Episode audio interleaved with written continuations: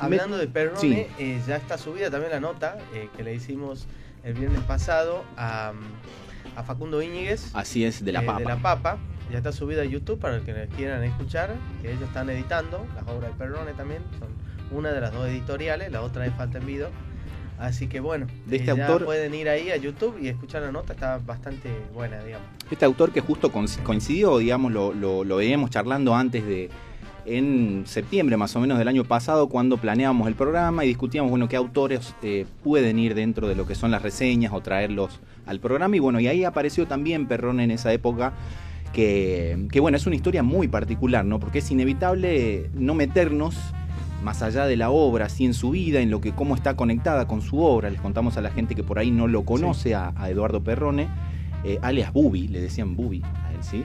Eh, que es un escritor muy particular, ¿sí? sí. Una, una, escritura muy directa, eh, que cuenta los pormenores de, y, de Tucumán en sí, ¿no? desde la cárcel, porque él estuvo eh, preso eh, por unos sucesos que ya vamos a estar comentando, que es lo que pasó, su historia, después escribe desde, desde la cárcel, saca su libro. Y cómo bueno, queda también estigmatizado por ese por ese, ese contexto, digamos, contexto sí. de, de, cárcel que vivió. ¿no? Sí, eh, marcado también porque es como que eh, a través eh, a partir de eso es como que el, tipo empieza a escribir digamos a desarrollar su escritura.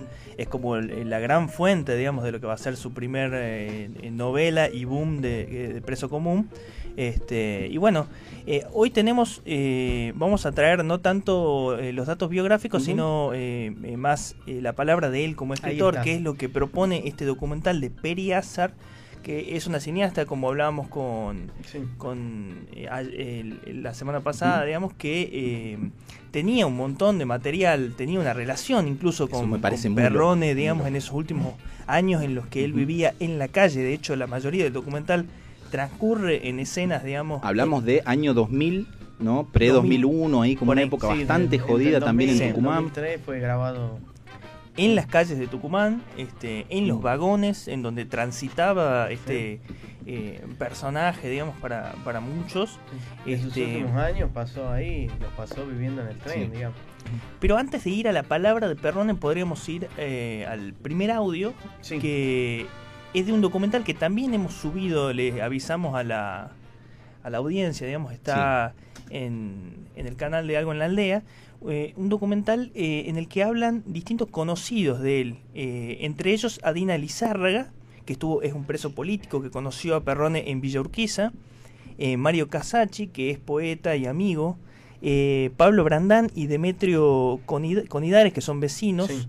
Leandro Iramain, amigo, y Lorenzo Verdasco, el gran Lorenzo Verdasco, escritor y bueno, fundador de una organización que rescató la obra de Perrone mucho tiempo, que es Los Salieres de Perrone. Tremendo. Escuchamos este primer audio en el que lo presentan a él.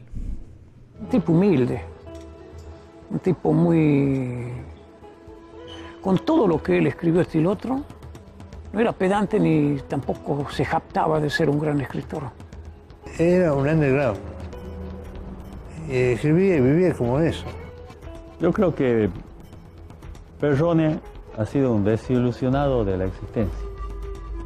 Perrone es un mito es una especie de, como de ícono del escritor, digamos, olvidado, postergado. Perrone fue un capo.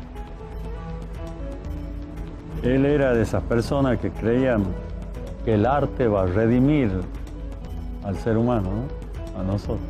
Ahí estaba cómo lo describen su, sus amigos, sus vecinos, la gente que lo conocía, cómo lo, lo presentan y cómo lo recuerdan también, ¿no? De, de, acuerdo a cada uno su actividad. Escuchamos vecinos, eh, poetas también que lo, que lo presentaban, digamos, y cada uno con su visión también, ¿no? Eh, de lo que los que lo conocieron un poco más, ¿sí? Eh, dando su visión de, cómo, de lo que les parecía su vida o lo que a mí me parece impresionante recorrer. Y también volviendo a lo, de, lo del documental este, eh, que me pareció curioso también que se pierdan muchas horas de, de grabación de ese documental, de, de, registros que son históricos, ¿no? Porque no hay, si ustedes googlean, por ejemplo, a Perrone, van a encontrar que no hay tanto material, más allá de, de, de su obra o de los fragmentos que pueda haber, no hay tanto material testimonial de él, ¿no? Claro, Registrado. sí. Siendo que es un autor que vivió en Buenos Aires, que tuvo mucho, mucho reconocimiento ahí, ¿no? En, en la época, pero no hay registros por ahí escritos o, o documentados de, de, de Perrone.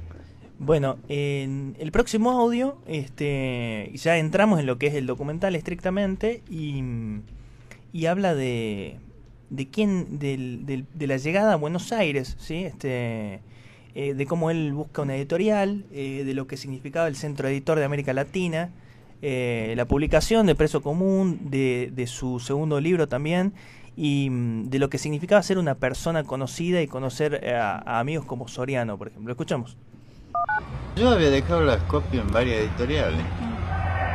Y a la mayoría cuando fui a ver al tiempo, que me decían vengo de tan- dentro de tanto tiempo, las copias estaban como la había dejado y llena de tierra, ni la habían abierto. Que no conocía a nadie y estaban acostumbrados que todos los días vayan 10, 15, 20 personas, 30, 50 con copias. Fue por calle, Cangallo estaba el centro editor de América Latina. Era considerado una editorial subversiva, absurda, por, lo- por la mente de los milicos obtusos, cuadrados, hijos de puta que teníamos. Y bueno, hablé con el hombre que. con un hombre de ahí, varón, creo que era, no me acuerdo. Me dice, mire, no le prometo nada, déjeme los originales, yo lo voy a ver. Y yo le decir si son aceptables o no son aceptables. Y bueno, cuando volví a los 15 días, me dice, ahí están sus originales. Son buenos los originales, dice, una novela publicada.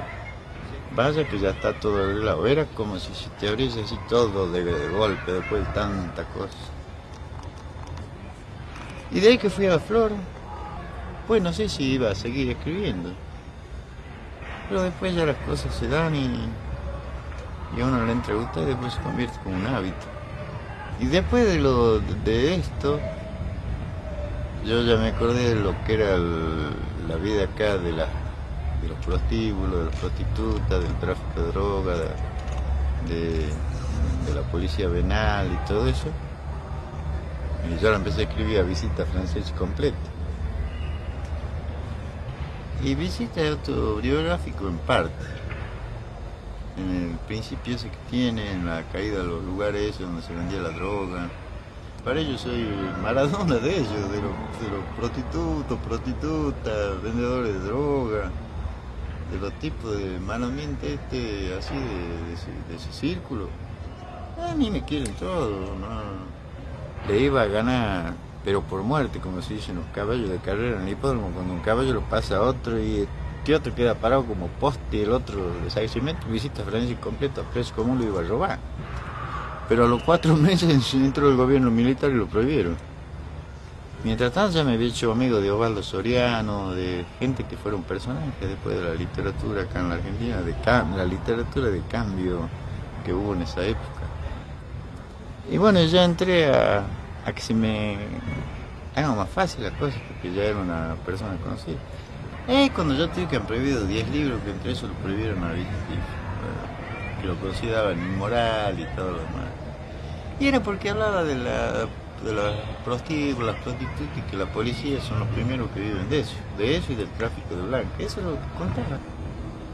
No, cuando salió el libro yo estaba en Buenos Aires. Y como lo que hablaba era de Tucumán, a mí no me molesta nadie. Tremendo, tremendo lo que cuenta. eh, La lucidez, ¿no? Que tenía el tipo, estaba Sí. ahí en la calle hablando como si nada. A mí me parece- Sí, aparte, eh, ahí nos muestra también lo que es el escrito del interior, ¿no? La dificultad en ese momento todavía mayor de acceder a editoriales, Claro. de poder publicar. Si De que no ibas a Buenos Aires no te daban. Exactamente. La dificultad Eh. también de, de escribir eh, lo que sea también, porque el contexto de los militares y cómo, Eso. cómo a él lo prohíben, digamos. Lo- lo- eso es, Este- es un hito muy importante porque es- otra sería la historia, si no Claro. hubiese habido la, la dictadura del 76, eh, no de, eh, tal vez estamos hablando de otro Perrone, digamos. Porque Claro, fue claro, fue- jugó mucho el contexto. lo proscriben, ¿sí? Totalmente, jugó muchísimo Sí, el contexto de, de- en el que estaba viviendo en ese momento. Y a mí me parecía también curioso la- el, tema de cómo él retrata la hipocresía. ¿sí? Tanto de la, podemos hablar desde su, su radiografía de la sociedad tucumana o el, la cuestión esta de ir a Buenos Aires para tener el- eh, su obra publicada o el reconocimiento que se le puede dar, eh, siendo que era un escritor que no, no hacía goce de su reconocimiento, ¿no? que, que no, no lo buscaba. ¿sí? Y me pareció también curioso, hay una reseña que hace María Fernanda Brito, que habla un poco también de ese perrone que no tenía pelos en la lengua y que denunciaba, sí, a su forma la, la- esta hipocresía de la sociedad tucumana también, ¿no? Y no solo tucumana, sino que también habla en un, en un capítulo de Catamarca también, eh, retratando eh, los vínculos que tenía la policía con la prostitución, sabiendo y regenteando todos los lugares, teniendo conocimiento, eh, también con la, la, venta de droga. Eh, y hablaba de esa hipocresía de que, bueno, los 8 de diciembre todos iban peregrinando hacia la Virgen, ¿no? Pero eh, retratando esa sociedad hipócrita que, que, había que hacerlo en ese momento, ¿no? Había que, había que tener la, la, la osadía, ¿no? De, y el valor para, para retratar todo eso en, en, en la literatura. Bueno, ¿no? Lorenzo Verdasco dice en uno de los fragmentos de este otro este documental, Maestros, que está en nuestro canal de YouTube, este... mm, eh, dice que, bueno, él cómo describía en un momento a la sociedad tucumana. Y sí, bueno, dice, acá, dice, vos ves el cartel, el cartel dice hotel, claro. este pero en realidad lo que funciona es un prostíbulo, ¿no? Claro. Bueno, eso es Tucumán, dice. Total. Como hablando de esta hipocresía de la que vos contás. ¿no? Tremendo, tremendo. Este, con esa simpleza también que tenía como para, para, o- para hacer observaciones sobre la vida cotidiana. Vamos ahora al siguiente audio eh, en el que habla de el contexto político y de cómo la gente de la literatura se iba del país. La gente que estaba en el arte, que estaba en la literatura, que estaba en sé, se fue del país. Entre ellos va la, la, señora que yo tenía, que era Laida Borne. Ella era señora mía, yo viví con ella, viví casi tres años. Y ella me decía, no te quedes en el país porque vas a sufrir mucho, este es un país que va a sufrir mucho y vos vas a sufrir mucho. Después que entran ellos, entran en marzo del 73, entran los militares. Si yo me bajo una mañana y encuentro un tanque parado en la puerta del hotel, había una oficina especial donde aten- atendían comisario general, comisario inspector, era una oficina especial. Que te hacían dar el pasaporte en 24 horas para que en 48 horas te vayas. En realidad ellos te decían, nosotros no podemos protegerlo. Era verdad, si te i- si no te ibas, te mataban. Entonces le llegó una carta a la ida. Y se tuvo que ir.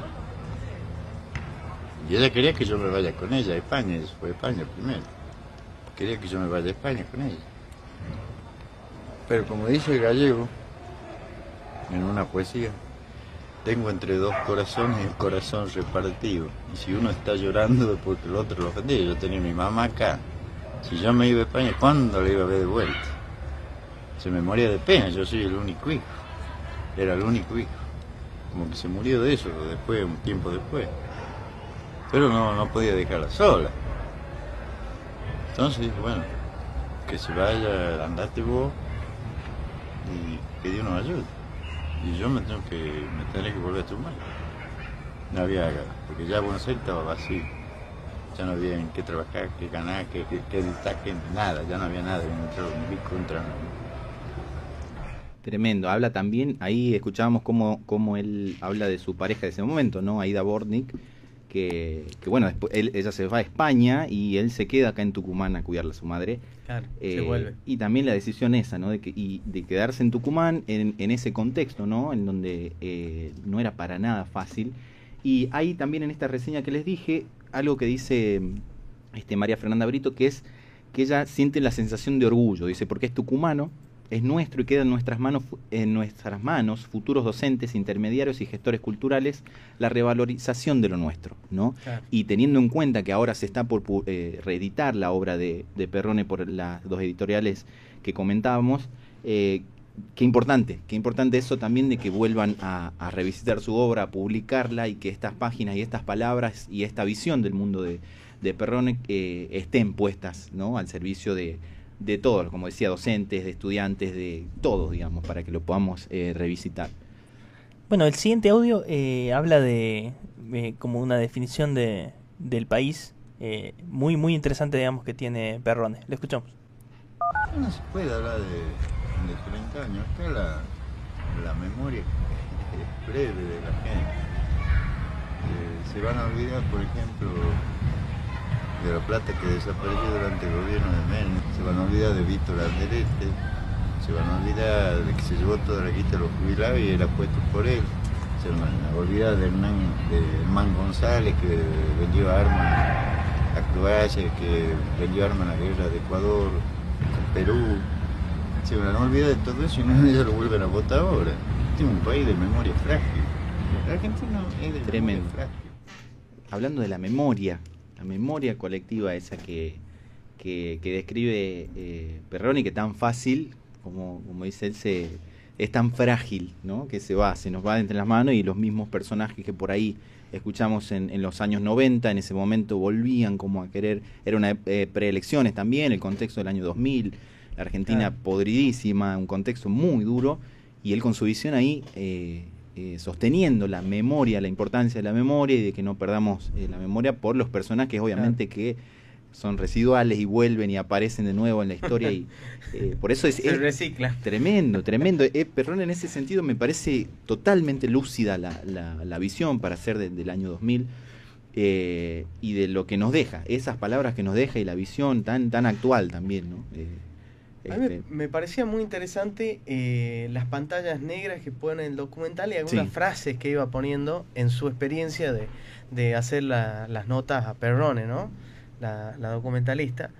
Y, y en casi una de las últimas placas dice, "Ed- Eduardo Perrone murió una mañana helada de julio de 2009. Fue encontrado en las vías del tren, a pocos metros de donde dormía. Nadie reclamó su cuerpo hasta años después. No hubo funeral, ni cajón, ni flores. El valor histórico y cultural de su obra es incalculable, pero sin duda su mayor don era su oralidad, ese maravilloso modo de, de relatar la vida y esa, esta- y esa fantástica forma de cubrir el mundo de ficciones. Salud, Woody, en tu memoria. Siempre en falta contigo por no haber estado allí. Ese Tremendo. ya dice al final. digamos. tremendo. Eso Son las también- palabras de Peri Azar, Sí. que es la documentalista. La- Claro. de Perrón escritor, ¿sí? esa, esa cuestión también de la justicia tardía, ¿no? Mm. De, de, de, bueno, conocer la obra ya un tiempo después de su muerte y más allá de las decisiones que pueda haber tomado en su vida o, o cómo manejaba todo, más allá de eso, desde el lado del reconocimiento, que siempre hablamos, bueno, un escritor que no se lo reconoció en su momento, pero no porque haya tomado decisiones equívocas él, no estamos jugando lo que él decidió para, para su vida, cómo se movió, sino eh, desde el lado de lo que le correspondía desde la cultura, ese reconocimiento, ¿no? Más allá de las decisiones que pueda tomar el artista, el reconocimiento que tiene y debe hacerlo la cultura es lo que, esa justicia tardía que, bueno, no se va a poder hacer, obviamente, porque Perrone ya no está, pero eh, me Pero parece la obra, lindo. me, me parece que la obra también trasciende un poco eso, toda la biografía Total. eh, y todo. El mismo Perrone dice, en mis libros no son auto- autobiográficos o lo son a la mitad, ¿me entendés? Claro. Entonces como eh, que tiene eso también de, de que la Total. obra, y yo creo que este mes también va a ser muy importante como para ir. Bueno, Bueno, hay un, hay un sí. último audio como para que nos vayamos Ah, con sí, sí, esto sí. de Perrone, Sí. este, que habla del éxito de, de la canción Negro José. Ah, este, y hace como una comparación sí, sí, sí. con lo que es eh, Sí, la sí, sí. pobreza y eso. Eh, Lo escuchamos y nos vamos al, al corte. Dale. Conozco Hernán Fernández. El chico este que hizo ese candombe para José. Ese muchacho debe haber vendido, pero fácil, un millón de placas de. ¿Sabe que andaba cantando? Porque le den para pagar la pieza para dormir a la noche de 10 pesos, una pensión de 6 en la misma cama. Y pasa en la literatura, pasa en la música, en un pueblo olvidado, negro José. Negro